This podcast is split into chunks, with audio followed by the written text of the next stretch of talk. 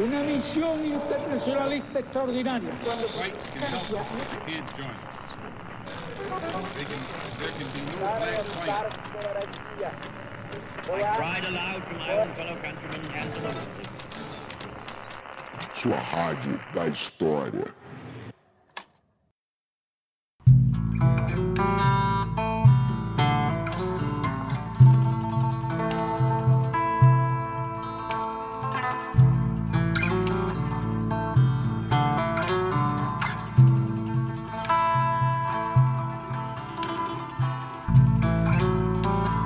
Bom dia, boa tarde, boa noite, tripulantes. Aqui quem fala é o Rafinha e eu sou o marinheiro que comanda esse motim. Bem-vindos a bordo, porque esse é o podcast História Pirata.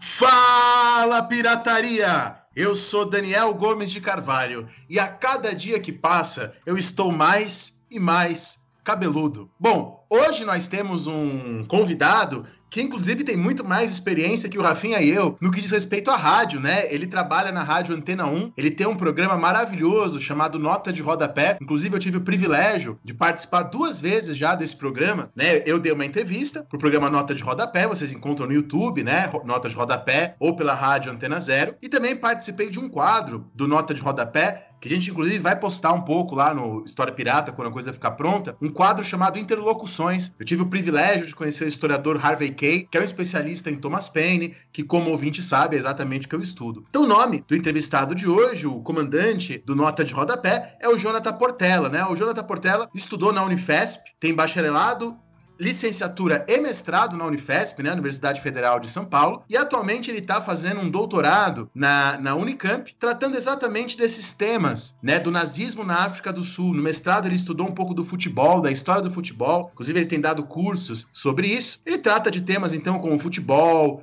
África, a história da África, neocolonialismo e totalitarismo. Dá um oi pra hoje, pra galera hoje aí. Oi, tripulantes História Pirata, muito feliz de estar aqui com todos, com muito feliz de saber que eu tenho experiência em alguma coisa, o que já vou levar nos jantares de família para mostrar que eu não fui o primo que vai, vai, fracassei na vida. E, pô, maior felicidade de estar aqui embarcado com vocês, espero que hoje o papo seja bem bacana aí. Valeu, Jonathan, a gente que agradece pela sua presença aqui. Ô Dani, você que além de se achar cabeludo, claramente está muito otimista em relação aí às questões da sua cabeça. Eu queria saber se você está lendo alguma coisa de interessante nessa semana. Ah, eu tenho um, amigo meu lá da Universidade de Brasília, o Luiz César de Sá, inclusive ele estará aqui daqui a algumas semanas para gravar um podcast sobre o Renascimento, né? E o César, Luiz César, me indicou um livro, me indicou um historiador, na verdade, chamado Antoine Liu Ti, né? Eu li o livro do Antoine Liu Ti sobre a invenção da celebridade, achei maravilhoso, e agora eu tô lendo As Heranças do Iluminismo, ainda, né? O ouvinte está acompanhando a gente, ainda nessa missão hercúlea de preparar as minhas aulas online. E você, Jonathan, tá lendo alguma coisa aí que você indica pra galera? Na verdade, eu tô, eu tô relendo um livro que eu tento ler aí uma vez, renovar a leitura uma vez por ano, que para quem se interessa por história da África, é uma leitura, uma leitura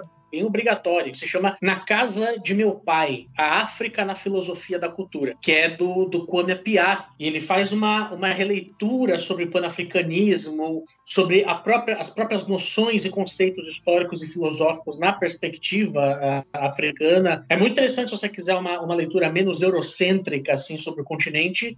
Uh, eu, eu recomendo bastante a leitura do livro. Pô, muito legal, Jonathan, muito legal. Eu, inclusive, eu vou surpreender vocês, porque diferentemente do Dani, eu não vou ficar tocando essa música de uma nota só de tal o tempo inteiro, ou lendo alguma coisa das aulas do meu mestrado, ou lendo alguma coisa da minha pesquisa. E hoje eu vou aqui trazer algo que não tem nada a ver com história, ou pelo menos aparentemente não tem nada a ver com história. Eu tô trazendo para vocês a leitura que eu tenho feito aqui antes de dormir. Eu tenho lido uma edição de bolso da Zahar sobre as aventuras de Sherlock Holmes, né? São vários contos de, do Arthur Conan Doyle sobre a, as aventuras do, do detetive, do, do, Sherlock Holmes. E eu tô dizendo que não, aparentemente não tem nada a ver com história, porque quando eu tava na graduação, a professora Silvia Lara, ela gostava muito de passar pra gente um conto do, do Sherlock Holmes, né? Do Arthur Conan Doyle, que era sobre a face amarela, que era uma história muito legal, que o Sherlock Holmes erra, né? E é muito legal essa coisa da investigação, e ela comparava com o trabalho do historiador, de como a gente vai seguindo os caminhos, como a gente vai seguindo as pistas e ainda assim, né, a gente acaba sujeito a errar, como até mesmo o Sherlock Holmes errou naquele dia. E você sabe que a gente recebeu essa semana, foi uma semana especial, hein? Duas cartas, né? A gente recebeu duas cartas de ouvintes. Uma carta é a carta da Carol Mendes, uma carta extremamente simpática, extremamente bonita. A Carol falou assim: Olá, Daniel, estou ouvindo vocês graças à sugestão de minha irmã. Estou adorando ouvir você, o Rafinha e todos os convidados. Gostaria de contribuir com vocês, mas eu não gosto, por vários motivos, de usar o PicPay. Tem outras maneiras de contribuir? Tem sim, Carol. Além de você contribuir pelo PicPay, você pode contribuir divulgando o nosso episódio, indicando para amigos, compartilhando e mandando cartas extremamente simpáticas. Como essa, a gente já fica extremamente feliz. Agora, outra carta aqui é de um tal de Morão. O Morão escreveu assim: Rafinha e Daniel, gosto muito do podcast de vocês, especialmente quando vocês falam de guerra. Eu queria saber se o Daniel desistir do podcast, de participar do História Pirata, quem vai assumir no lugar dele? Quem é o vice do Daniel? Rafinha, eu, acho que se eu desisto, quem assume é o Aécio?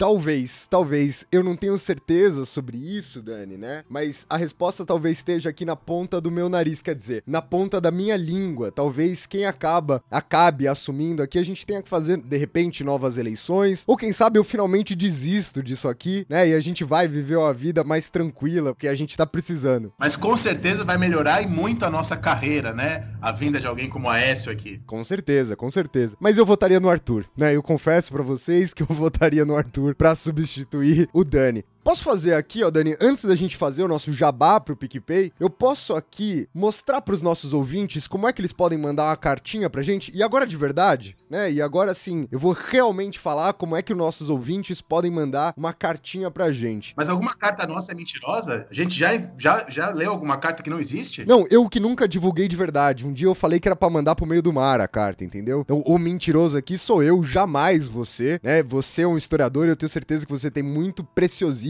muito rigor com esses documentos que você recebe aí dos nossos ouvintes. E se você ouvinte quiser enviar uma carta falando sobre a sua experiência colaborando, a sua experiência escutando História Pirata, ou até mesmo tirar uma dúvida, perguntar pro Daniel onde é que ele fez esse maravilhoso implante de cabelo nessa testa que tá pela metade aqui dele no vídeo, você pode enviar um e-mail para nós pro endereço podcast.historiapirata tudo junto arroba gmail.com. Lembrando sempre que aqui no História Pirata eu criei uma regra fundamental e gostaria que vocês seguissem essa regra. Se você por algum acaso tem uma crítica, não gostou do podcast, não envie um e-mail pra gente criticando. É, a gente não tá afim de ficar recebendo críticas, de ficar sendo xingado. Se você não gostou, não escute. Lembre-se de uma regra fundamental e essa trazida aqui pra gente pelo Dani. Nem tudo é sobre tudo e nem tudo é para todos. Tudo bem você não gostar da gente, pare de escutar, não recomende. Agora, se você gosta, se você quer fazer um elogio, aí será mais do que bem-vindo o seu e-mail. A gente pode ler ele aqui no ar. Aliás, se vocês querem contribuir com a História Pirata para a gente poder manter esse podcast sempre no mar, lembrem-se, quem puder, obviamente, de ajudar a gente no nosso financiamento no PicPay. Você baixa o aplicativo do PicPay no seu celular, procura lá por História Pirata tudo junto e você encontra quatro planos de assinatura e eu sou o grande defensor do plano mais barato, eu sou o grande propagandista do plano de quatro reais. Ou quatro reais por mês, estava pensando nisso esses dias, é um real para cada podcast que você escuta. Podcast de uma, de duas, podcast de quase três horas, apenas um real. O podcast, óbvio, enquanto ele continuar vivo, será de graça. Mas a gente adora essa contribuição de vocês para pagar nosso servidor, para pagar nosso editor, para manter esse navio sempre no mar. É, e agora o nosso e-mail é para as pessoas enviarem dúvidas, sugestões, elogios. Se for para enviar nudes, Aí envia pro meu e-mail pessoal mesmo, né, Rafinha? É isso. Então vamos começar o episódio de hoje. O episódio de hoje, como vocês estão lendo aí no seu feed, vai debater justamente a questão do nazismo na África do Sul. E para isso, o nosso programa vai estar dividido em três blocos. No primeiro bloco, falaremos sobre as experiências do nazismo fora da Alemanha, como exemplo da história do mundo, de uma história conectada. No segundo bloco do programa de hoje, falaremos sobre o contexto sul-africano durante a Segunda Guerra e os grupos de influência nazista que estiveram presentes na África do Sul. No terceiro e último bloco do programa de hoje, trabalharemos a questão dos judeus na África do Sul, vivendo uma dicotomia racial de brancos e negros, ou seja, tentando responder à pergunta qual era o lugar dos judeus nessa África do Sul do apartheid. Bora começar o programa de hoje. Vamos começar o primeiro bloco falando sobre as experiências do nazismo fora da Alemanha.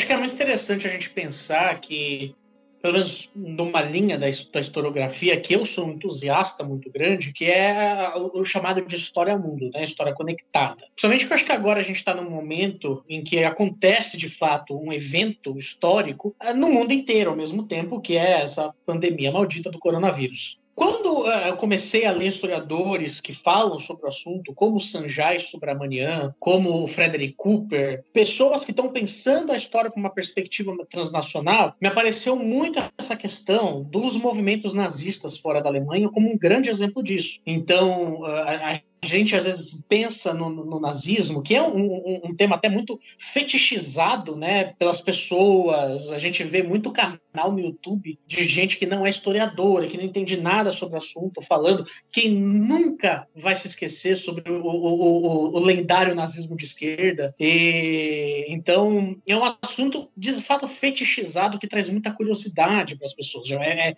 é tema de filme e tal. E a gente não entende. E quando a gente pensa nisso, a gente às vezes acaba acaba pensando que é um movimento que ele acontece só na Alemanha. É claro que ele é originário na Alemanha, né? Ele é um movimento que ele é estruturado, apesar de formalmente começar no século XX, o nazismo ele tem, tem raízes ali no, no, no século XIX, como, como uma linha de pensamento ainda sem o nome nazismo. Mas é, ele acontece em outros lugares do mundo, né?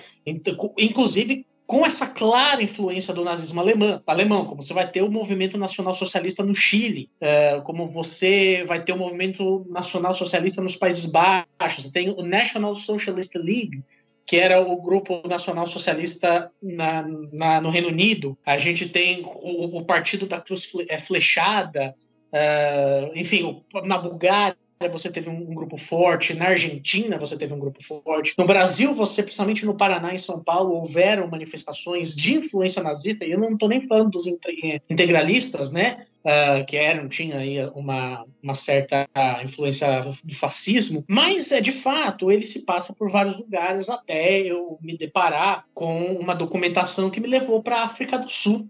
E para mim é muito interessante quando, quando eu essa comissão de pensar como é que se dá um discurso nazista num país que, diferentemente da Alemanha, tem 80% ou 70% da população negra, é, com uma configuração completamente diferente assim, do, que, do que, que se trata esses grupos nazistas, como, como que eles se formaram, como eles se desenvolveram, o que, que eles comem. E, e, principalmente no caso da África do Sul, porque quando se acaba a, a, a Segunda Guerra Mundial, Enquanto os países estão tentando lidar com essa herança do, do nacionalsocialismo, do nazismo, e não só os países que tiveram uma, uma ação forte desse grupo, mas todo mundo teve de lidar com isso. Então, um passo que todo mundo está lidando com isso, a África do Sul começa com o movimento, com, com, o regime do apartheid. Então, é muito, é muito curioso pensar na formação desses grupos, especificamente na, na, na, na África do Sul, e mostrar que a história, é, é, como um movimento, se eu posso assim dizer, e eu gostaria de, até de ouvir vocês falar sobre isso, ela é, é sempre conectada. Nós sempre estamos lidando com assuntos que, por mais recortado que sejam nos nossos espaços de pesquisa, nós estamos falando de assuntos que estão acontecendo em outros lugares. Não existe uma história da, escravidão que não seja conectada. Ninguém fala de escravidão sem falar da, da migração da, pra, da África ou para outros países, assim como outros conceitos. E o nazismo, às vezes, não é visto muito nessa perspectiva. Acho que muito por uma questão que, que nós, pesquisadores brasileiros, temos, um, às vezes, um pouco de medo de lidar com temas internacionais. Né? Então, é muito interessante olhar olhar para a experiência da África do Sul para ver que o nazismo ele pode também ser olhado numa perspectiva transnacional. Inclusive, Jonathan, eu queria fazer uma pergunta para você aqui agora, que é a seguinte: a gente tem uma tendência, e óbvio, né? Eu tô falando aqui de uma condição de alguém que não tem nenhum conhecimento de especialista sobre esse tempo. Eu tenho um conhecimento superficial de sala de aula, então eu queria tirar essa dúvida mesmo com você. É normal, numa retórica didática, a gente encaixar o nazismo como uma forma de fascismo, né? Como um Estado totalitário de extrema direita. E aí eu queria perguntar o que que faz a gente, por exemplo, diferenciar essa ideia que você está pontuando de que é uma expansão do nazismo e por que não uma expansão dos fascismos como um todo? Do totalitarismo, né? O Rui Fausto, por exemplo, é contestável, não sei nem se eu concordo com isso, mas o Rui Fausto, por exemplo, ele tenta distinguir os totalitarismos igualitaristas e anti-igualitaristas, né? Ele coloca o stalinismo como um totalitarismo igualitarista e o nazismo como um totalitarismo anti-igualitarista, né? Então também a gente pode ver nesse aspecto, né? Um, dentro de uma coisa do totalitarismo como um todo também, não sei. É, então, eu, eu, tenho, eu tenho muitas discordâncias com o Rui Fausto. E agora eu posso falar isso mais abertamente porque ele morreu, né? Então, uh, eu fico mais, fico mais tranquilo em discordar dele. Mas é, é, muito complicado, porque você está lidando com regimes totalitaristas que, ao mesmo tempo que você não pode colocar numa mesma linha, jogar tudo pro mesmo balde, não dá para você deixar de diferenciar, é, não dá para você é, fazer distinções que vão afagar um certo, não, não vou dizer uma militância, mas talvez a, certos favoritismos que é muito comum. História não se faz sem esses favoritismos. É, ela é saudável para a narrativa. Mas é muito complicado porque quando você está olhando para o fascismo é, na Itália, você está olhando, por exemplo, um movimento que de certa forma, ela tem algumas semelhanças com, com, o stalinismo, no sentido de, não vou dizer dar poder ao povo, mas buscar uma, uma certa participação popular, ainda que o fascismo ele faz isso uh, de cima para baixo, com uma, um, uma certa ideia de unidade. O que eu posso dizer que na prática nenhum dos dois funcionou necessariamente dessa forma. O nazismo ele, ele tem uma, uma, uma outra vertente o nazismo ele é uma, de fato, uma linha que nasce é, de, um, de, uma Alemanha estratificada do, do século XIX, que vai olhar para um orgulho muito ferido desde sempre. Então, quando é, até usar um exemplo das artes, a arte alemã do século XIX ela é totalmente elitista. E pensando nessa questão de, de, de, de grupos, né, em, muito, em um grande aspecto, é anti-judaica também não é não necessariamente o antissemitismo nazista, mas é uma certificação de, um, de uma construção que de fato está visando o orgulho de grupos sociais.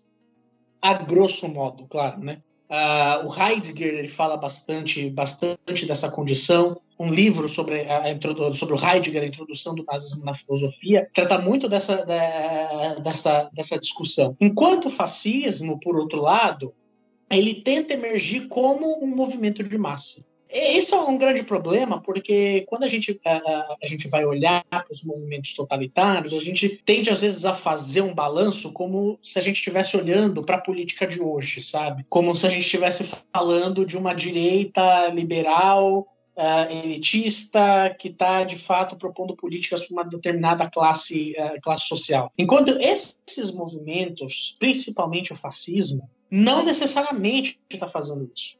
E aí é que vem, inclusive, uma chave de muitas, de muita, uh, muitas pessoas que, que não deviam existir, falando que, que, ah, tá vendo, o fascismo prega exatamente o, o, o comunismo. É muito importante diferenciar, é, é, é, é, diferenciar isso sem colocar a régua de hoje, né? A gente quer muito colocar, a gente quer muito no erro anacrônico de querer colocar uma régua de hoje para cima dessas, desses temas muito fetichizados, sabe? E principalmente quando você está falando de outros países, né? Você pensar, teve movimento nazista no, no, no, Brasil. Pô, o Brasil tem, tem, tem algum problema com antissemitismo? A gente tem um histórico, assim, de, de com, com, os judeus, que nem, que nem a Alemanha? Não. Então, uh, tem de se distanciar e entender os, os contextos disso. Mas os movimentos totalitários, uh, a gente, é bom lembrar que o nazismo, ele emerge como não como um movimento de massa, como o, o fascismo, é importante dizer que o fascismo ele surge não só por uma classe média, mas também por uma classe trabalhadora muito desiludida, com, e, e, e com medo né, que, que era propagado pelo, pelo socialismo, que, que enfim, tinha acabado de, de, de ter uma revolução na, na, na, Rússia, uh, assim como no nazismo. Uh, lembrar que Hitler não precisou dar um golpe para chegar no poder, né? É, e aí a gente pode lembrar do bom e velho Quentin Skinner, né? De como a gente às vezes entra numa ilusão que vem do uso de palavras, né? A gente usa a palavra totalitarismo para descrever realidades completamente distintas e a gente cria para nós mesmos a ilusão de que essa palavra deu conta de tudo, né? Uma das minhas discordâncias em chamar a União Soviética de totalitária, sem passar pano para a União Soviética, não é isso que a gente está fazendo. Claro é justamente pensando que a natureza da burocracia da União Soviética é uma burocracia com uma natureza totalmente diferente, né, de uma burocracia fascista, nazista. Então você abrigar esses regimes políticos com o mesmo nome de totalitarismo, às vezes apaga essas particularidades que são fundamentais, né, para o historiador. Não, se faz uma tábua rasa muito, muito pobre, muito pobre. Porque você vai olhar o seguinte, que, que é, e isso é um grande problema. As pessoas costumam olhar movimentos que estão acontecendo ao mesmo tempo como se fosse uma coisa só. Entende? Você não pode olhar para o franquismo na Espanha e falar que aquilo é exatamente igual ao fascismo do Mussolini. Entende? Porque se fosse, a gente chamava de fascismo.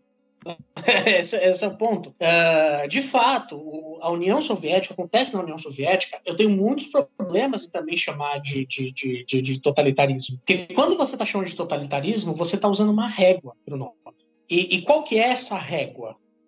Essa régua não é uma régua de dentro para fora. Uma régua é uma régua que vem de fora para dentro. É uma régua do que está acontecendo na Alemanha e, na Itália. E, e, isso é muito problemático, porque a União Soviética ela se dá como uh, um processo à parte, que não dialoga com, com, com, com, com esses, uh, com esses países. A Revolução Russa ela acontece à margem disso.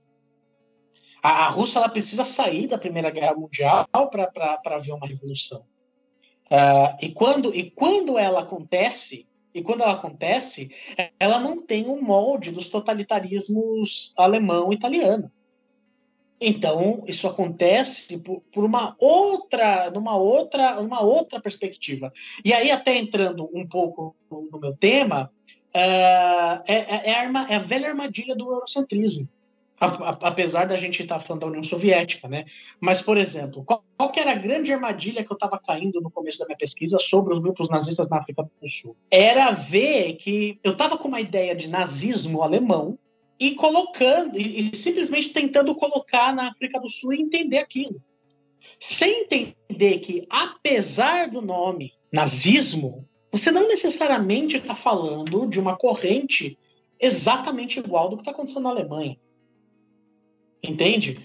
É, é, é, aquela coisa. No Brasil, os grupos nazistas, no, no Brasil, qual que é o problema que, que, historicamente nós temos, as condições que nós temos com os judeus? Então, essa, por exemplo, não era uma pauta. Ou, quer dizer, até era, mas, enfim, não era uma pauta importante, completamente secundária. Então é a mesma coisa. A gente quer pegar muito nazismo, fascismo, pelo fetiche que existe em cima desses temas e tentar usar como uma régua para entender outros movimentos. É claro que há características de autoritarismo na União Soviética.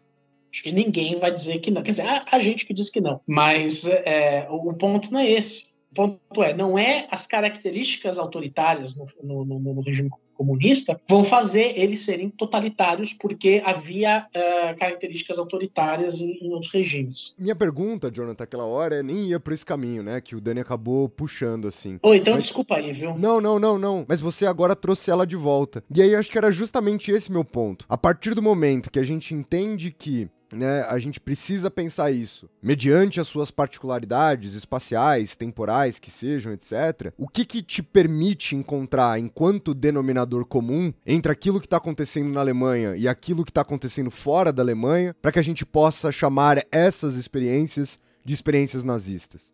Mas é, é aí que está a pergunta-chave.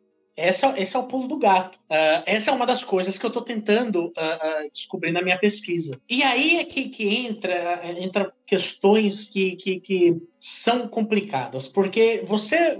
Vou dar um exemplo. Você vai olhar para a Argentina, que a gente tinha a Liga Patriótica Argentina, que era o grupo nazista mais forte ali. Eles tinham questões já muito mais próximas da, da questão alemã. Então, uh, existia uma questão de um certo orgulho ferido na Argentina, uh, de, de, enfim, uma busca por um amor por ser argentino. Existe na Argentina uma comunidade judaica muito maior, muito mais, digamos assim, participativa do que no Brasil, enquanto aqui, enquanto aqui no Brasil a comunidade judaica não, não participa ativamente da política como comunidade judaica, como uma força identitária, já na Argentina isso acontece. Isso faz do grupo de influência nazista argentino necessariamente nazista? Eu não sei. Essa é uma pergunta que eu acho que entra nessa questão das histórias conectadas. Até onde a gente vai olhar para uma perspectiva transnacional da história, procurando semelhanças, do que, na verdade, procurando particularidades. E, e, aí vai um pouco desse meu tempo, porque eu não sei se ao final da minha pesquisa eu posso chamar os grupos sul-africanos de nazista, porque o que acontece na, na Alemanha é muito, uh, muito particular. E por ser muito particular, a gente pode ver uma certa compra de narrativa de outros países daquilo que os adequam. Como, por exemplo, o que acontece na África do Sul, não, não é necessariamente um antissemitismo. Mas o que me parece até agora, o porquê que grupos nazistas ganham força na África do Sul, uma, um, o pan-germanismo dos africanos, e então teria uma questão identitária que ligaria com eles, e dois, um anti-britanismo. Lembrar que a África do Sul ela passa por um processo de colonização da Inglaterra muito forte, e os africanos uh, principalmente que são colonos uh, que chegam da, da Holanda, da França, eles constituem como um povo os africanos e eles são muito subjugados na, na, na administração britânica. Por conta disso, cresce-se um ódio muito grande entre eles ao decorrer do século do século 18, 19, até que a gente tenha a Guerra Boer, que é de fato a guerra entre os africanos e os britânicos. Então, o que acontece muito é que esse grupo nazista, esses grupos nazistas africanos, são repletos de africaners com um anti-britanismo muito forte. O anti-britanismo é uma questão do nazismo? Até é, mas o quanto ele é impactante no nazismo alemão para você falar, olha, é isso que define o nazismo. Entende? Então, eu acho que a gente acaba sempre lidando muito mais com a. E, acho que a história tem muito disso, a gente lidar com as apropriações né, na, nas conexões da história, do que de fato colocar um, um jugo, uma nomenclatura em cima disso, por mais que eu entenda o peso que isso tem. Mas eu confesso que não é um campo que eu tento fugir um pouco. Eu, eu, não tenho tanta essa coisa de eu querer responder se isso é nazista, mas o quanto é apropriado e o quanto essa apropriação vai ajudar a formar outras coisas, como o caso da África do Sul, apartheid. Não, perfeito, cara, perfeito. E eu acho até que eu, essa sua colocação eu acho muito interessante. Eu, eu, caminharia provavelmente nesse mesmo sentido que você. E eu acho até, Jonathan, que também quero saber, né, o seu posicionamento, já que é essa a sua pesquisa. Será que às vezes não basta aquele grupo se autodenominar nazista, independentemente da prática, né? Na hora que ele se reconhece como aquilo, na hora que ele se intitula aquilo, ainda que aquilo aconteça num contexto diferente, por medidas diferentes, numa realidade social diferente, será que às vezes não é o suficiente, né? E a gente tá procurando esse denominador comum e talvez ele nem precise sequer existir, né? Basta aquela pessoa gerar uma identificação, nem que seja, nem que seja numa questão até de idolatria, assim, aquilo lá é o que eu almejo, aquilo ali é o que eu quero, eu não preciso seguir aqueles passos para carregar essa bandeira, para carregar esse nome, para carregar essa identidade comigo? É, é, é, perfeito. Eu acho que essa é uma questão muito boa, e principalmente há quatro anos, em 2016, é, tem um exemplo, acho que é alguma coisa que, que, que denota bastante isso. Uh, eu não sei se vocês se lembram disso, ficou bastante famoso esse caso, um grupo de neonazistas colombianos. Que, que e, e, eles não eram brancos, não eram arianos. Há fotos deles com a bandeira nazismo e tal, e eles viajaram para a Alemanha e tomaram porrada dos neonazistas alemão. Desde então, eu estou pensando, é possível que eles se possam se denominar nazista?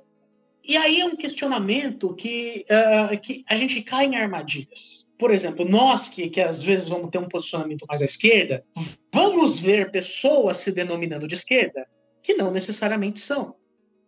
Então, eu cansei de ver liberal se dizendo de esquerda. Entende? E ao mesmo passo que você imagina o nazista olhar e, e ver uma pessoa parda se denominar nazista. E aí é que eu acho que a gente cai numa, numa questão que pode ser uma armadilha para a gente. Porque não é porque talvez um grupo não seja essencialmente nazista, que de fato não exista uma apropriação forte lá. Ao passo que eu posso olhar, e eu tenho hoje muita dificuldade de olhar para os africanos e entendê-los como nazistas. Eu posso entender como uma corrente nazista, uma adaptação, uma apropriação, uh, mas que talvez devia ter um outro nome. Entende? Porque, de novo, a gente está pegando conceitos muito caros na história e acabamos vendendo ou comprando muito barato. Entende? Uh, eu concordo, eu concordo, por exemplo, quando dizem que, que Bolsonaro é fascista. Mas eu concordo numa ideia narrativa de entender que ele possui é, apropriações e, de fato, políticas que se relacionam com essa corrente. Eu já não sei se, historicamente, no mundo das formalidades do estudo, cabe essa adjetivação. Porque, enfim, acho que a gente, como, pelo menos como historiador, como historiadoras, a, a gente tem corre muito risco de vender e comprar conceitos de forma muito barata de forma muito barata. O que não significa tirar o peso uh, uh, das coisas. Mas uh, ir num texto acadêmico e, e, você simplesmente denominar as coisas, primeiro que eu acho que é dar, nesse caso, um, um, uma visão muito eurocêntrica da coisa toda. Nem todo grupo uh, com viés totalitário que apareceu na América do Sul, na África, nesse período, era nazista ou fascista. É, esses lugares têm as suas próprias questões. E às vezes o nazismo o fascismo ele encontrou uh, neles foram encontradas narrativas que ajudavam a combater essas questões. Os camisas verdes não precisavam do fascismo para ser integralista. Eu acho que essa é uma questão boa que você levanta, que talvez eu não tenha respondido, mas que de fato uh, eu acho que a gente não pode simplesmente pegar uma experiência europeia, tentar colocar em algum outro lugar algum outro hemisfério e falar que, tipo, tentar entender ou até denominar da mesma forma. O que não muda a influência, né? Lógico, lógico. Perfeito, mano. Perfeito. Então esse foi o primeiro bloco do programa de hoje. Vamos passar para o segundo bloco, vamos conhecer um pouco mais sobre o contexto sul-africano durante a Segunda Guerra Mundial e a influência desses grupos nazistas lá na África do Sul.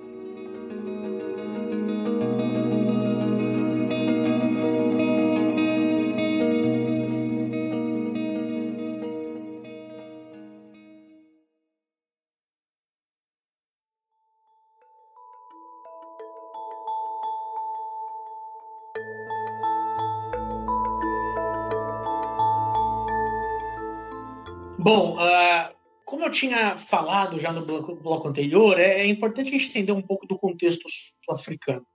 Uh, de que principalmente vai ter um grupo chamado de Afrikaners ou Africans, formado pelos brancos, pessoas que vieram no século XVII da Holanda e da França, principalmente, dos Países Baixos, né? não só a Holanda, da Bélgica também, uh, e formaram colônias e que depois foram aí, uh, participaram da, da, da, colonização como colonizados. E possuíram uma, um, um, embate muito forte com a, a Inglaterra.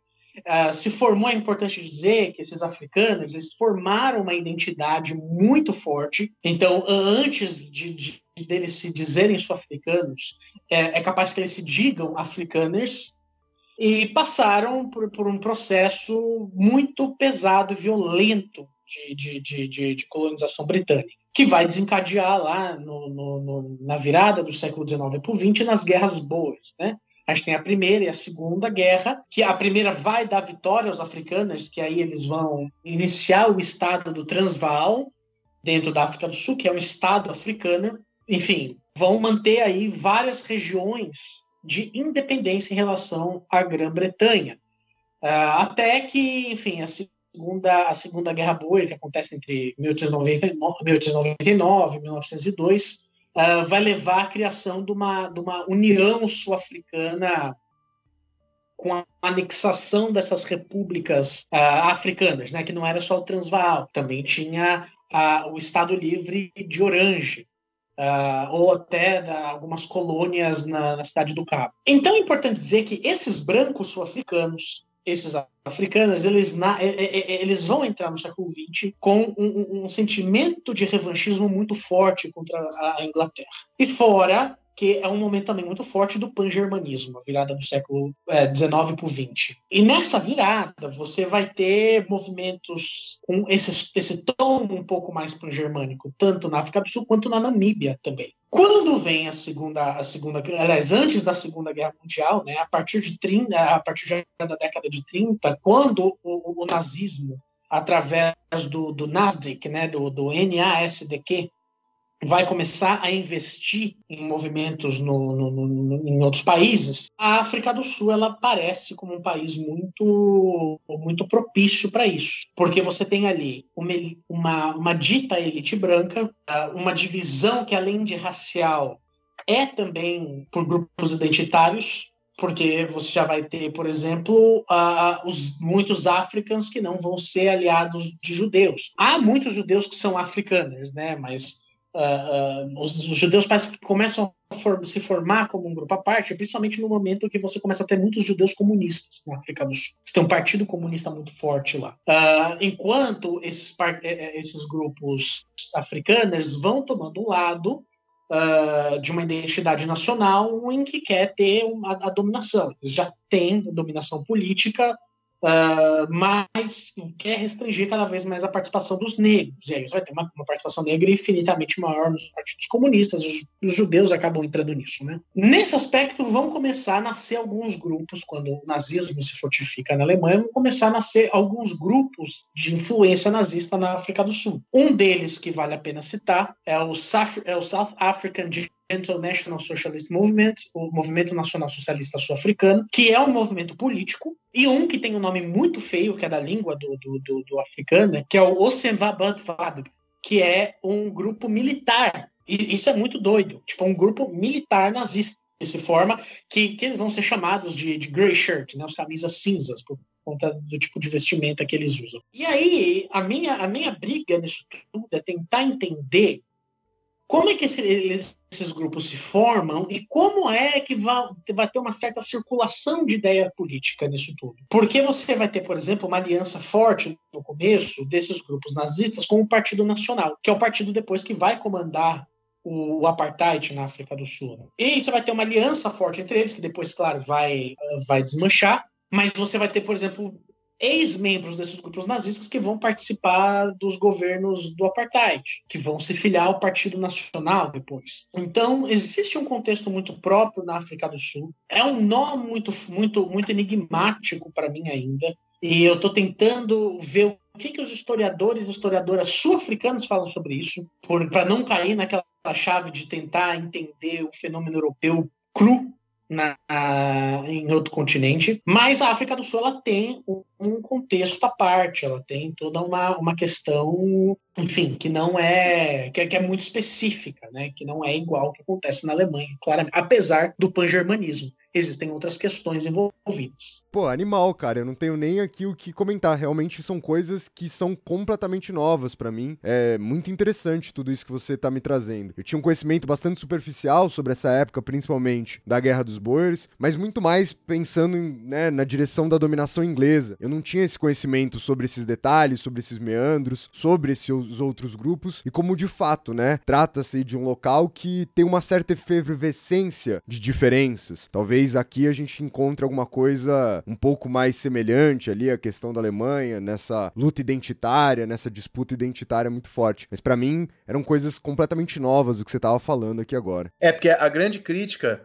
e eu vejo o esforço do Jonathan para não fazer isso, né? A grande crítica a quem faz história conectada, história global, é que tem muita história conectada, história global por aí que não é história conectada, história global, que é uma história da Europa e de outros lugares em relação à Europa, né? Não é porque você citou um comércio europeu com um país asiático que isso é uma história global necessariamente, né? E eu acho que o esforço aí é justamente para não fazer isso e para olhar a África do Sul dos seus próprios olhos, né, por si própria. E, e uma coisa que você falou na primeira parte que eu gostei muito, né, que é dizer dizer que história global não é história de buscar semelhanças. Ou pelo menos não é só isso, às vezes pode ser isso, mas enfim. É, cara, isso é, isso é, muito, isso é muito interessante porque é legal ter uh, falado sobre isso, Rafael, o Rafael ter comentado, há uns meses atrás eu fui ler um livro de um historiador francês chamado Patrick Boucheron. E era um livro, e ele é um entusiasta da, da, da história global, ele escreve sobre o assunto, escreveu com Subramanian já sobre isso e tal. E o livro foi uma decepção, assim, do começo ao fim, porque ele, o que ele entende sobre história global, na verdade, é uma história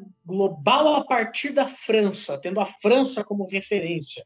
É, então, e ele defende que, na verdade, na França sempre se fez história, história global. Né? E, e, no Interlocuções, eu entrevistei o Subramanian, e eu, eu fiz essa questão. Falei, não, não quero que você fale mal do Patrick Boucheron, mas tem essa questão de, pô, é, ele ainda coloca a França e tal. E aí ele falou uma coisa que, putz, acho que acabou com a minha inocência do historiador por dentro. Por dentro. Ele fala assim: é razão, isso é um problema muito sério, mas uma história global não significa que não é uma história eurocêntrica, não significa que não é uma história com protagonismo. E, e é um protagonismo que eu acho que eu, enquanto uh, uma pessoa que tenta muito discutir uma certa descolonização do, do currículo, para mim é muito caro. Quando você está falando de protagonismos Uh, claro que, que, a Europa ela, ela é protagonista, ela tem que ser protagonista em muitos, em, muitos, em muitos aspectos, mas não do mundo, do contexto dela, sabe? Uh, mas a gente cai naquele problema. Você é um professor de história moderna. Não, não entenda que o que eu vou falar aqui é uma, é uma ofensa ou uma provocação. Talvez uma pequena provocação. Mas um curso de história moderna em qualquer universidade é um curso de história da Europa. Um curso de, de, de, de, história antiga medieval são cursos sobre história da Europa, um curso sobre história contemporânea são cursos sobre história da Europa. Enquanto a gente normalmente tem um semestre falando sobre história da África. Então, é, é a normalização do tempo como espaço, como eu falo, uma história moderna ela tem que ser europeia, uh, que me leva a essas problematizações.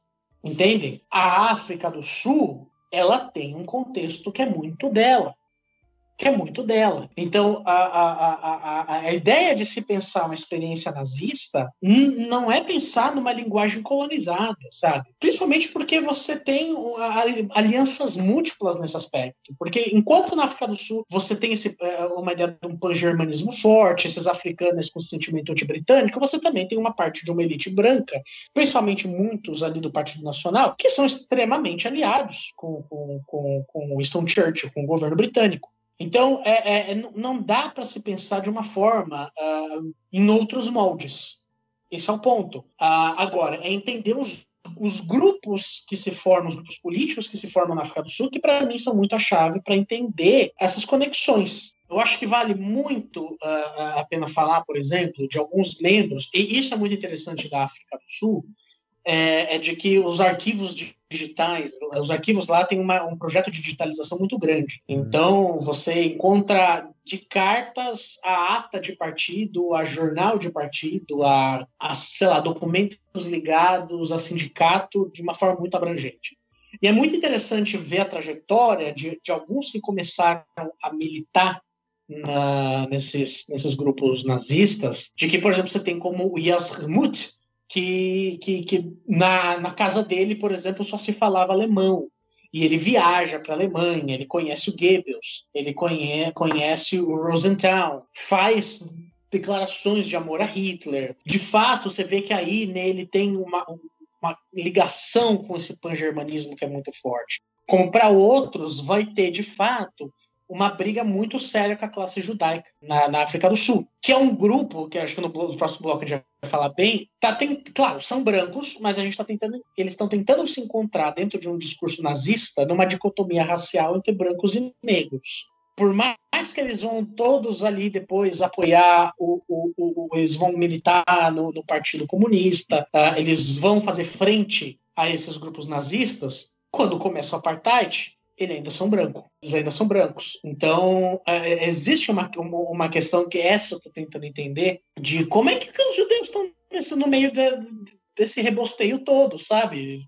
Pô, o que está acontecendo na África do Sul? Então, essa década de 30 e 40 aí é muito importante para a gente entender como esses grupos políticos vão se movimentar, tanto o Partido Nacional quanto esses grupos nazistas, quanto o Partido Comunista, quanto o sindicato, quanto os judeus, a militância deles, uh, os judeus que eram africanos, como é que eles estão se sentindo nesse momento que você tem muito africaner comprando uh, uma, uma ideia nazista, assim, para desenvolver uma linha política. Uh, enfim, a África do Sul é muito complexa e acho que a complexidade dela dá um tom, assim, de entender essas diferenças do que está se chamando de nazismo lá e o que está se chamando de nazismo na Alemanha. Até porque não existe um governo nazista na África do Sul. Existem grupos de influência. E aí, depois, isso é uma, é uma outra pesquisa, não tem nada a ver, não tem, tem a ver com o que eu estou pesquisando, mas eu não vou entrar nessa seara, é o quanto de resquício dessa, dessa estratificação nazista da África do Sul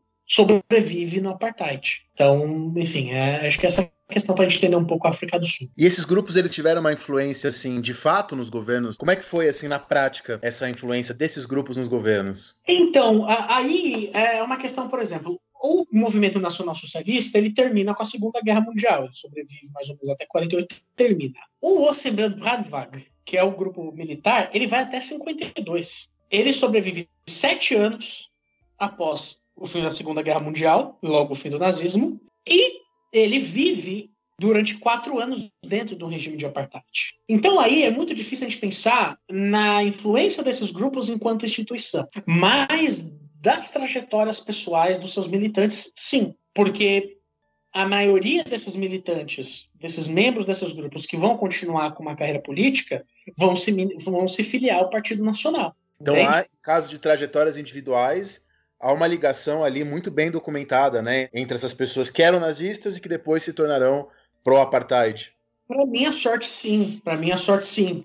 É, é, é, o que eu falo, é a movimentação desses grupos que ajuda a entender um pouco isso. Esse é um quebra-cabeça muito complexo e que eu, que estou que, que, que, que no meu primeiro ano de doutorado, estou apoiando bastante. Então, assim, nesse podcast, eu não estou trazendo resposta para nada. Eu estou, acho que, desabafando as minhas angústias. Porque, porque assim, no mestrado, eu estudei a, a, a, as, as, as migrações de jogadores de futebol ganeses para a Inglaterra e para outros países da Europa. Então, tinha para mim que, ah, eu tenho ali uma, uma bagagem de, de, país que teve uma colonização britânica e tal. Ah, vou entender a África do Sul muito bem, muito fácil. E está sendo uma surra nova todo dia, porque é um quebra-cabeça muito complicado. Muito complicado. Eu, por exemplo, estava lendo um livro que é do Hillomy, um historiador é, sul-africano e africaner, é, que ele tem um livro chamado Africans, a Biography of a People. Africaners, a, a biografia de um povo e que quando ele vai falar desses grupos nazistas, ele tenta, ele tenta evitar associações claras entre africaners e, e, e esses grupos. Ao passo que, que, que, eu já vou ler o, de uma historiadora uh, canadense, eu esqueci o nome dela, uh, que ela vai escrever um artigo sobre os grupos nazistas fazendo uma relação muito clara com os, com os africanos. Então, uma historiografia que um, no Brasil ela é muito hum, é muito pouco traduzida, né? Para não dizer nada traduzida. Então, uh, já que ela não é traduzida, raramente ela é ensinada também. E como eu falei, a gente tem um problema de que a gente tem um currículo muito colonizado. Então, para mim, eu estou tentando entender esse, esse quebra-cabeça sul-africano, de entender quem é quem, o que, que na verdade é uma identidade, uh, mas não é necessariamente uma nacionalidade, uh, o que, que essa identidade implica, o que, que uh, essas, essas, correlações, esses sentimentos de pertencimento também vão implicar nisso, para eu entender e ver se eu posso chamar esses grupos de nazista ou não. E aí eu entro um, pouco na questão do Rafael, que por mais que, que, que eu não acho que é uma questão que eu deva trazer, a minha orientadora acha. Então é, é, é a, gente, a, gente, tem que fazer. Não, brincadeira. É, é, um, é um, algo que eu quero desvendar. O que está acontecendo na África do Sul? Quem são esses agentes? O que, que cada um está fazendo? O que cada um está falando? Para eu poder dar nome aos bois. Entende? Entender até onde vai um certo sentimento de pertencimento e até onde vai, de fato, a estratificação política da, da, da África do Sul, que é um país muito emblemático para mim entre a década de 30 e 50 no mundo, que é o país que vai na contramão total do mundo. Né? Enquanto a, a Inglaterra está cedendo o território para Israel, enquanto é, as pessoas estão tentando que refletir a barbárie que foi na, principalmente a partir do julgamento do Reichmann, que acontece muito depois, a África do Sul não está nem aí para isso. Ela inicia um movimento de apartheid e não há nada que faça ela parar até chegar à década de 90, né? Então, vamos ficar com o segundo bloco por aqui e dar início àquele que será o terceiro e último bloco do programa de hoje, para trabalhar justamente com a questão dos judeus na África do Sul vivendo dentro dessa dicotomia racial de brancos e negros, buscando entender qual era o lugar deles.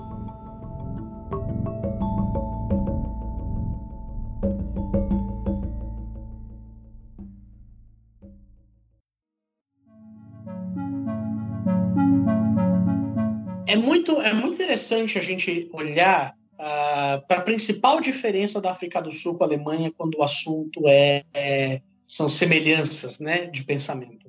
A África do Sul tem uma população que é uma população de aproximadamente 75% de pessoas negras, algo que não é a realidade da Alemanha. Então existe uma questão racial na, na África do Sul que existia em muito menor escala na Alemanha. E até eu vou abrir um, um parênteses para falar sobre a, as viagens do, do Bois, que é um pensador eh, norte-americano negro, um dos precursores aí do pensamento do panafricanismo, e que ele vai nos anos 30 e 40 diversas vezes para a Alemanha, uh, ele faz uh, parte dos seus estudos acadêmicos lá. Em uma entrevista, em uma entrevista que ele dá quando volta nos Estados Unidos, é até um pouco assustador que ele fala que ele foi muito bem tratado na Alemanha. E ele, como negro, foi muito bem melhor tratado na Alemanha do que nos Estados Unidos. É, é claro que assim a gente tem que olhar para essa fala do Dubois pensando no contexto dele.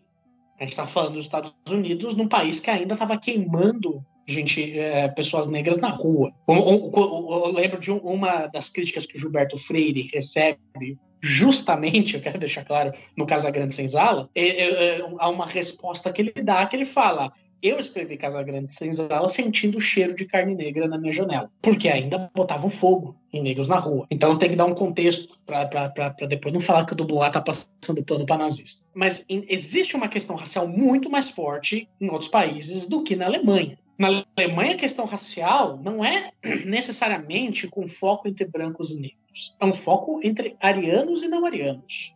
Num, num povo que é genuinamente germânico, naquela ideia do Volksturm, do, do, do, do, Wagner, né, do Richard Wagner, aquela ideia de comunidade, né, uh, do que necessariamente brancos e negros. Porque você podia ser branco e não ser ariano. Na África do Sul, você está lidando com um outro discurso. Você está lidando, de fato, com uma posição de brancos e negros. E que dentro dessa oposição de brancos existem substratos.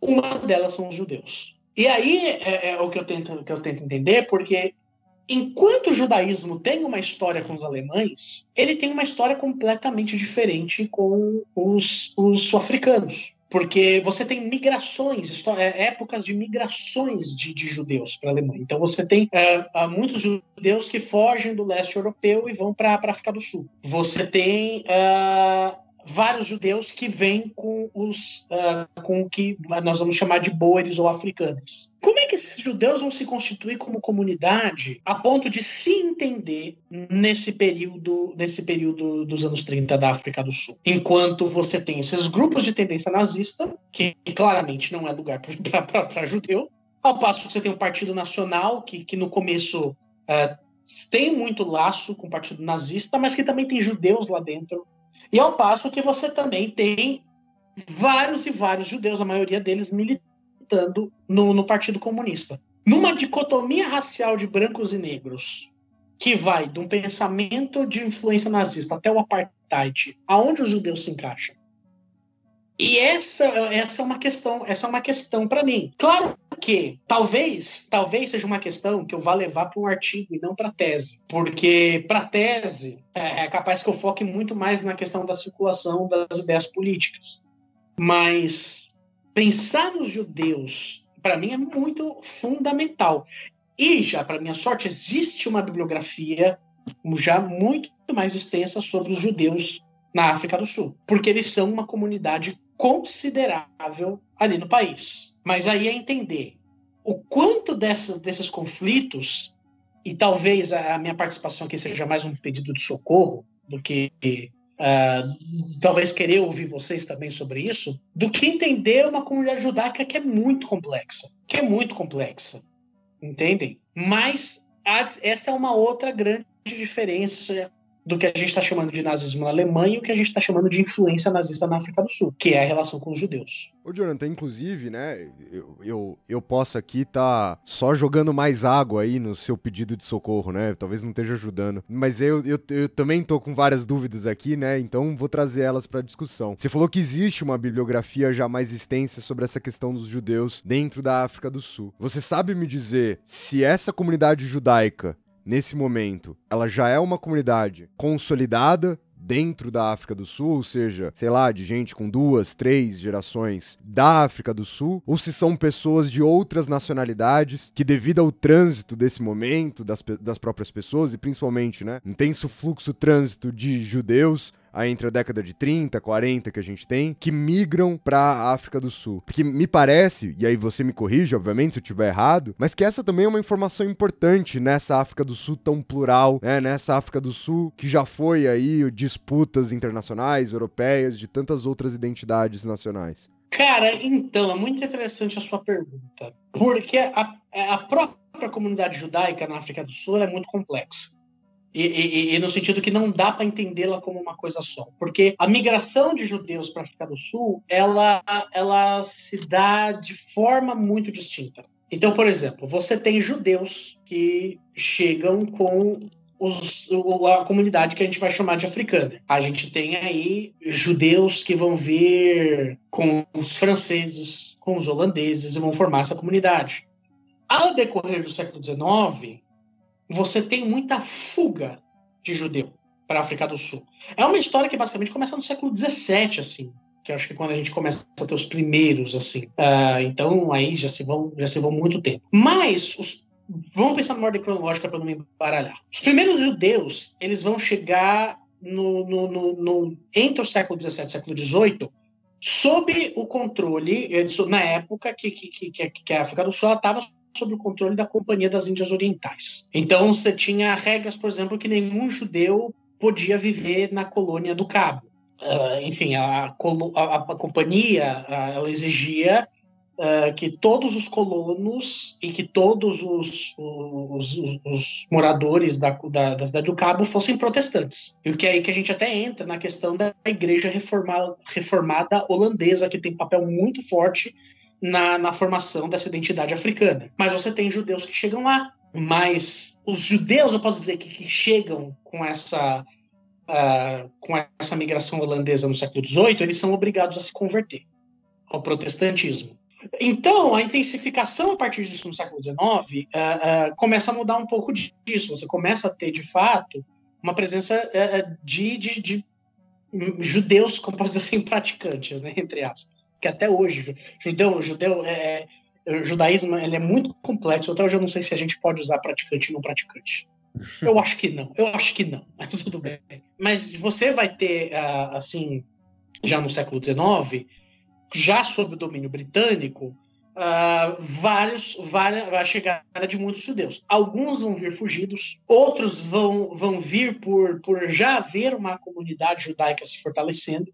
E eles vão estar sempre ali no meio das tensões. Então, por exemplo, na, na, nas guerras boeres, você tem judeus dos dois lados. Você tem judeus tanto dos, do, do lado britânico quanto do, do lado dos africanos. A migração judaica ela se dá em contextos muito diferentes ela vem em chegada de, de, de uh, na migração holandesa do século XVII, mas eles são obrigados a se, se converter ao protestantismo por conta das, das, rígidas regras da Companhia das Índias Orientais, ao passo que depois vão chegando mais, vão consolidando, depois vão vir os fugidos da, da, da, do leste europeu, Uh, fugidos de outros países com uma perseguição antissemita mais forte. Então, é uma comunidade complexa. Acho que é até legal falar que, que, que, assim, quando a gente vai chegar já no começo do, do século XX, é, você já tem uma contabilização de quase 40 mil judeus, né? E, e que, que, eles viviam espalhados pelas, pelas colônias, né? Eles, basicamente, eles tinham duas comunidades. Uma comunidade era a comunidade lituana, e uma outra a, a, a comunidade, que era a comunidade anglo-germânica, se eu posso assim é, dizer. Então, é, é, é, um, é um, que eu posso dizer, é um judaísmo que, que bebe muito mais da fonte do rito judaico britânico Uh, e, enfim, tem esse, esse molde maior. Mas até começar essa, essa política totalitaristas na Europa, você tem uma comunidade considerável na, na, de judeus na, na, África do Sul, que, que, é uma comunidade muito significativa, mas muita, mas muito, muito estratificada. É muito difícil de você entender quem é quem, principalmente por conta dos momentos políticos da África do Sul. O, o apartheid, eu acho que, que é, é, dificulta muito a gente entender assim essa essa linha, uma, uma digamos assim, entender, não, mas de, de, desenhar uma linha que, que vá reto sem, sem fazer curvas para essa ideia de, de identidade judaica na, na, na, África do Sul. Mas é uma relação completamente diferente com o que, que a Alemanha tinha. A formação do antissemitismo na Alemanha é completamente diferente. Mas aí, nesse sentido, e até pensando na questão do, do apartheid depois, qual que é, dentro da, do partido nazista, né, os discursos e as práticas no que diz respeito à população negra, né? E, e eles falam mais, os nazistas sul-africanos, ou os assim chamados nazistas sul-africanos, eles falam mais sobre os negros do que sobre os judeus, então, ou não? Sim, eles falam mais sobre os negros do que os, é, os judeus. Mas, na verdade, cara, a gente sempre entra nos problemas de chave, assim, né? Que também eu acho que o racismo, a questão racial, não é tão importante quanto o antibritanismo desses aspas nazistas, né? Porque, porque de fato o sentimento que existe com força é um de revanchismo contra a Inglaterra. É, o, o pan-germanismo uh, é, é, tem uma força muito forte. Esse sentimento anti-britânico ele é pesado, ele é bem, ele é bem pesado nesse sentido eu já eu não sei identificar ainda se essa questão é menos ou mais importante que a questão racial. Uma questão que eu posso te dizer que é muito importante é o anticomunismo. O, anti, o anticomunismo é aí uma, um ponto forte. Aí é legal que eu até olho para a documentação do Partido Comunista, uh, deles com panfleto chamando para o enfrentamento, uh, ah, para descer porrada em nazista e tal. Mas o sindicato, né, os movimentos trabalhistas na África do Sul, principalmente, e inclusive dos brancos, né, os brancos, os brancos comunistas que, que, que também comandavam o Partido Comunista, né? Então havia um Partido Comunista forte na África do Sul.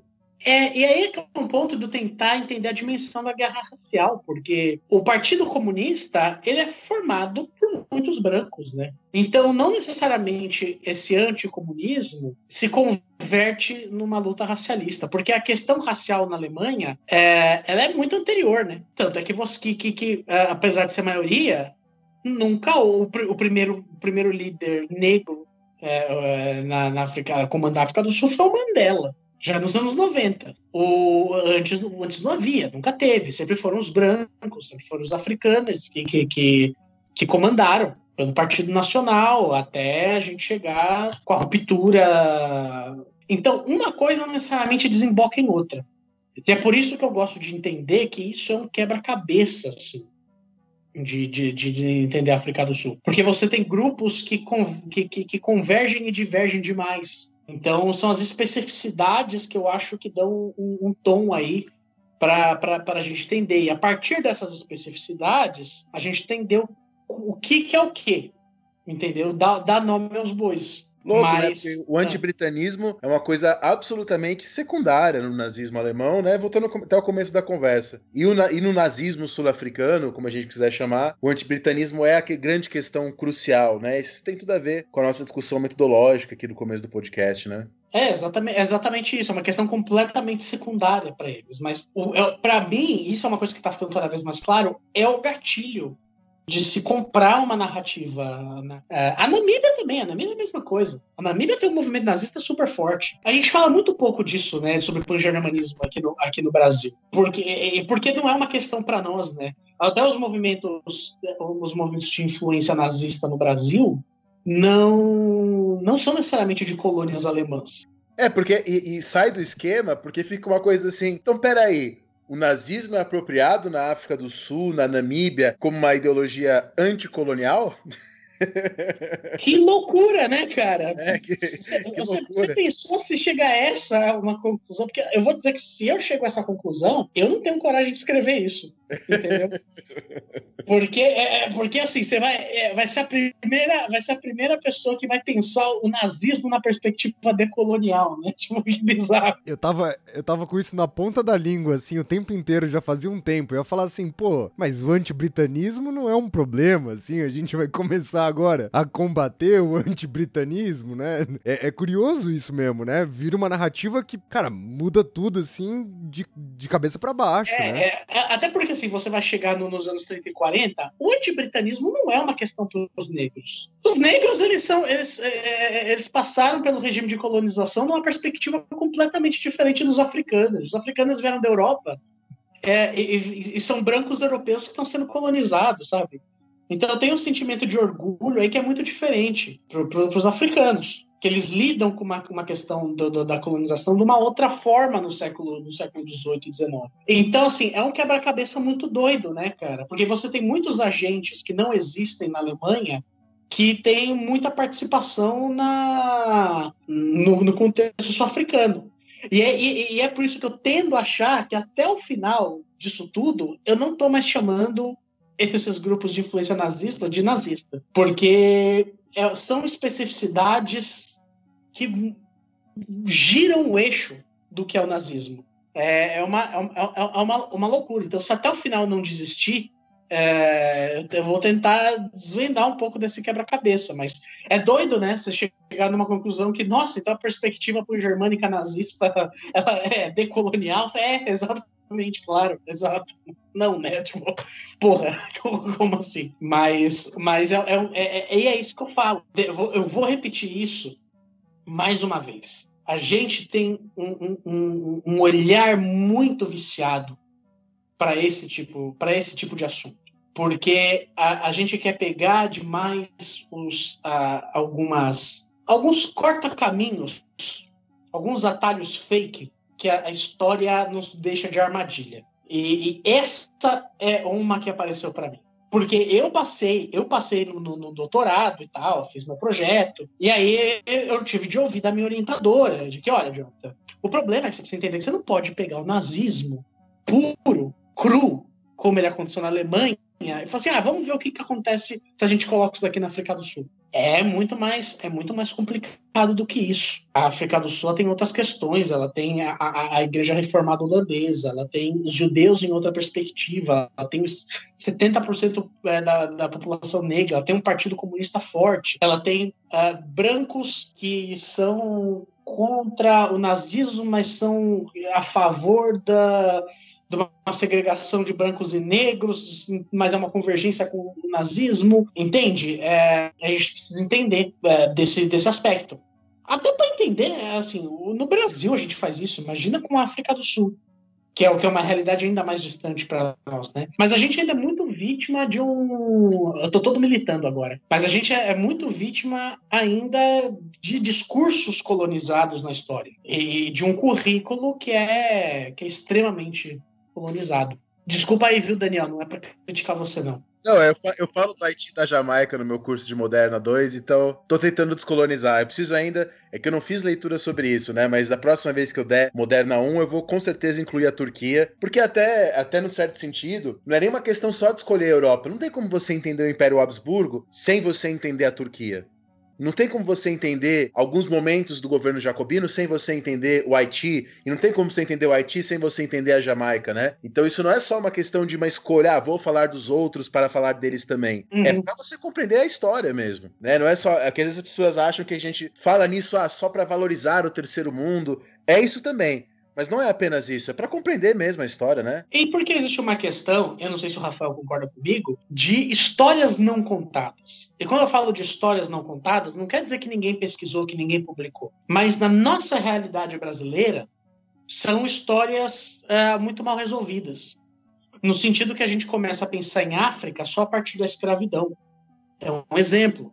E o que é muito doido, porque, por exemplo, o historiador africano ele não entende a escravidão como uma história africana. É, é, é, eles falam, isso é uma história sua, não é uma história nossa. Mas a gente tem uma percepção, uma, uma, uma percepção de sei lá, diáspora africana é a história da África. Quanto não é, diáspora africana é uma história nossa. Só que essas são sempre as perspectivas. É uma perspectiva uh, uh, colonizada. Como eu falei, não é que, que você vai falar de Jamaica ou Turquia só para citar o terceiro mundo, ah, vou fazer isso daqui só para cair bem com a militância. Mas não é, mas é que a gente precisa de fato uh, superar, a gente precisa superar nossos traumas de, de síndrome de colonizado para a historiografia também. A gente precisa entender o que foram as guerras pretas, a gente precisa entender que, por exemplo, no seu caso, você vai olhar para o século XVII, a história XVIII, tem coisa acontecendo na África. E tem coisa grande acontecendo na África, sabe? A gente não, não a gente não tá voltado só para. E eu entendo que isso não é culpa só de vocês, professores de história moderna, história contemporânea. Uh, eu, eu, eu, entendo que, que é uma questão da própria a nossa própria formação de currículo. E a, e a, e a formação que as grades são, são, são a, o jeito que as grades são formadas na, nos cursos de, de história. E esse é um processo longo, né? Mesmo assim, quando, quando eu fiz graduação, a gente já tinha né, o semestre de História da África obrigatório, mas não tinha professor, né? Não tinha, não tinha docente. Então, nem só um programa de currículo, mas um programa de forma, um problema de formação, um problema de gente para trabalhar, para fazer parte desse corpo, né? Eu acho que esse processo decolonizante, ele é um processo lento, não só porque a gente vai ter que reaprender muitas vezes olhar para a história, mas porque a gente precisa reconstruir todas as nossas bases de ensino, todas as nossas estruturas da graduação, todas as nossas estruturas como um todo, né? Eu, eu, esse problema foi, foi muito grande, assim, quando eu, quando eu fiz a graduação na Unicamp, e não foi um ano, não foi o meu ano, não foi o meu semestre. Foram os anos anteriores, foram alguns anos depois. E aí eu lembro a primeira vez que entrou alguém que de fato era especialista em história da África lá, e eu já tava já de saída. Mas isso levou ali pelo menos uns quatro anos da minha experiência da graduação até essas coisas começarem a se acertar. Eu não sei como é que tá a graduação hoje, né? Eu realmente não, não faço essa ideia. Eu não sei quando você se formou no Unicamp. Você ainda talvez tenha pegado um time de professores professoras que têm preocupação em relação a isso, como o Omar, a, a própria Silvia Lara, que você, que você falou, a Lucilene, o Fernando Rosa também. E aí a gente entra muito, mas mesmo assim a gente cai nessa, nessa certa armadilha, sabe? Eu vou dar um exemplo.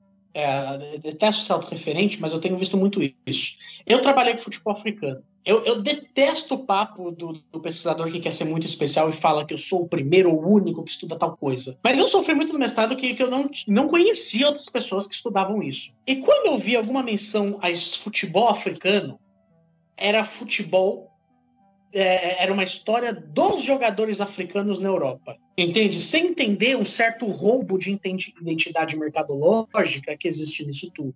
Até quando a gente vai olhar para as pesquisas sobre a história da África, é, sobre a história do Oriente Médio, é, eu conheço, eu tenho os meus colegas que estudam pan-arabismo, a gente sempre vai cair nessa, nessa, nessa chave. É muito difícil. A gente precisa, a gente precisa lutar contra essa, essa chave.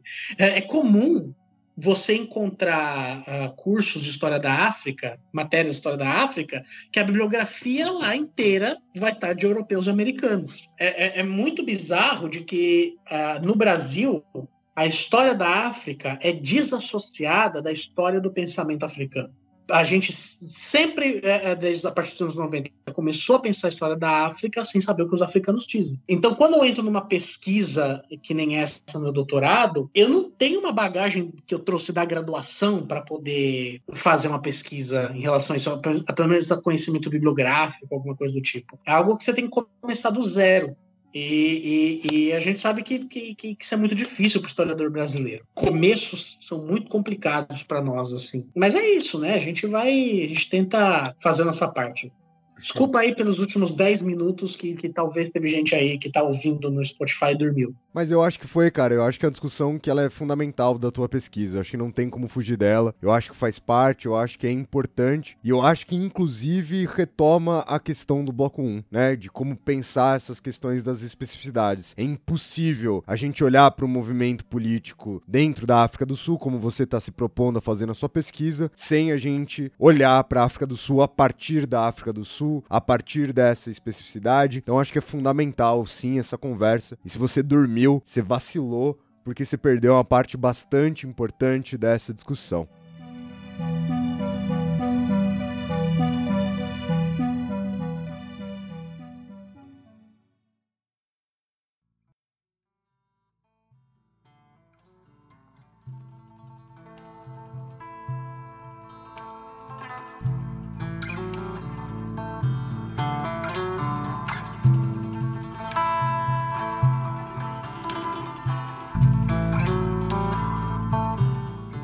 Então, Jonathan, muito obrigado pela sua participação aqui no nosso programa. Eu gostei muito de te receber. A gente teve um papo leve, mas extremamente, extremamente novo para mim, como eu apontei algumas vezes durante o programa. E cara, muito cheio de informação, assim, muita coisa nova para processar. Eu acho que alguns questionamentos importantes. E eu vou dizer que se você tava nesse drama de ter trazido mais perguntas do que respostas, eu acho bom, né? Eu acho que quem, quem disse que o nosso podcast tem que trazer resposta. Acho que ele tem que incomodar também, né? Eu acho que ele tem que trazer essas indagações também. Eu acho que ele tem que fazer, principalmente uma galera que escuta o nosso programa, que não é da área de história, perceber quais são esses percalços, construir esse pensar histórico junto com a gente. Eu acho que aqui ele as pessoas tiveram essa experiência muito boa. Então, Jonathan, valeu demais aí pela sua participação aqui no nosso programa. Não, eu que agradeço demais o, o, o programa. A gente está conhecendo o Rafael agora, que o Daniel, o Daniel já, já, já conhecia, uh, até pela parceria que a gente fez, né, do, do, com,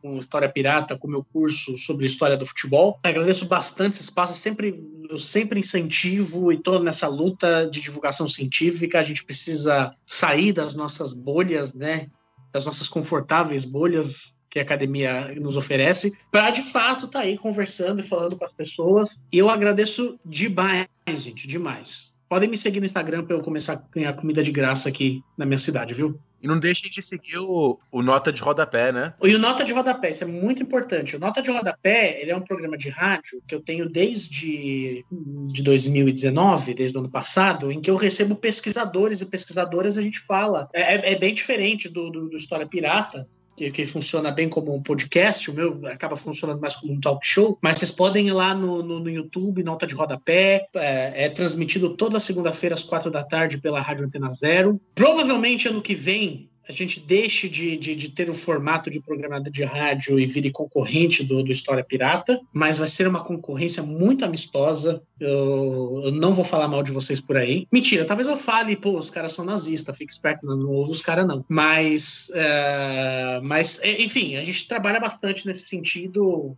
Vão lá e curtam, por favor. Pô, mas deixa a gente ser pelo menos do grupo que é só anti-britânico mesmo.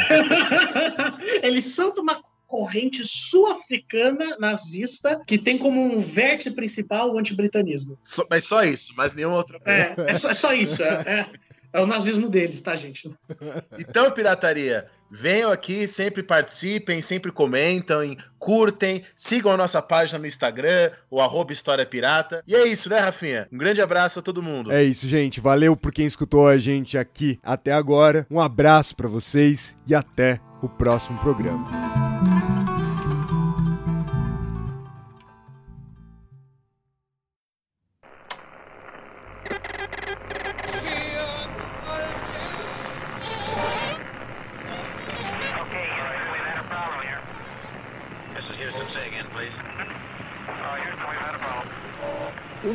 Misión internacionalista extraordinaria.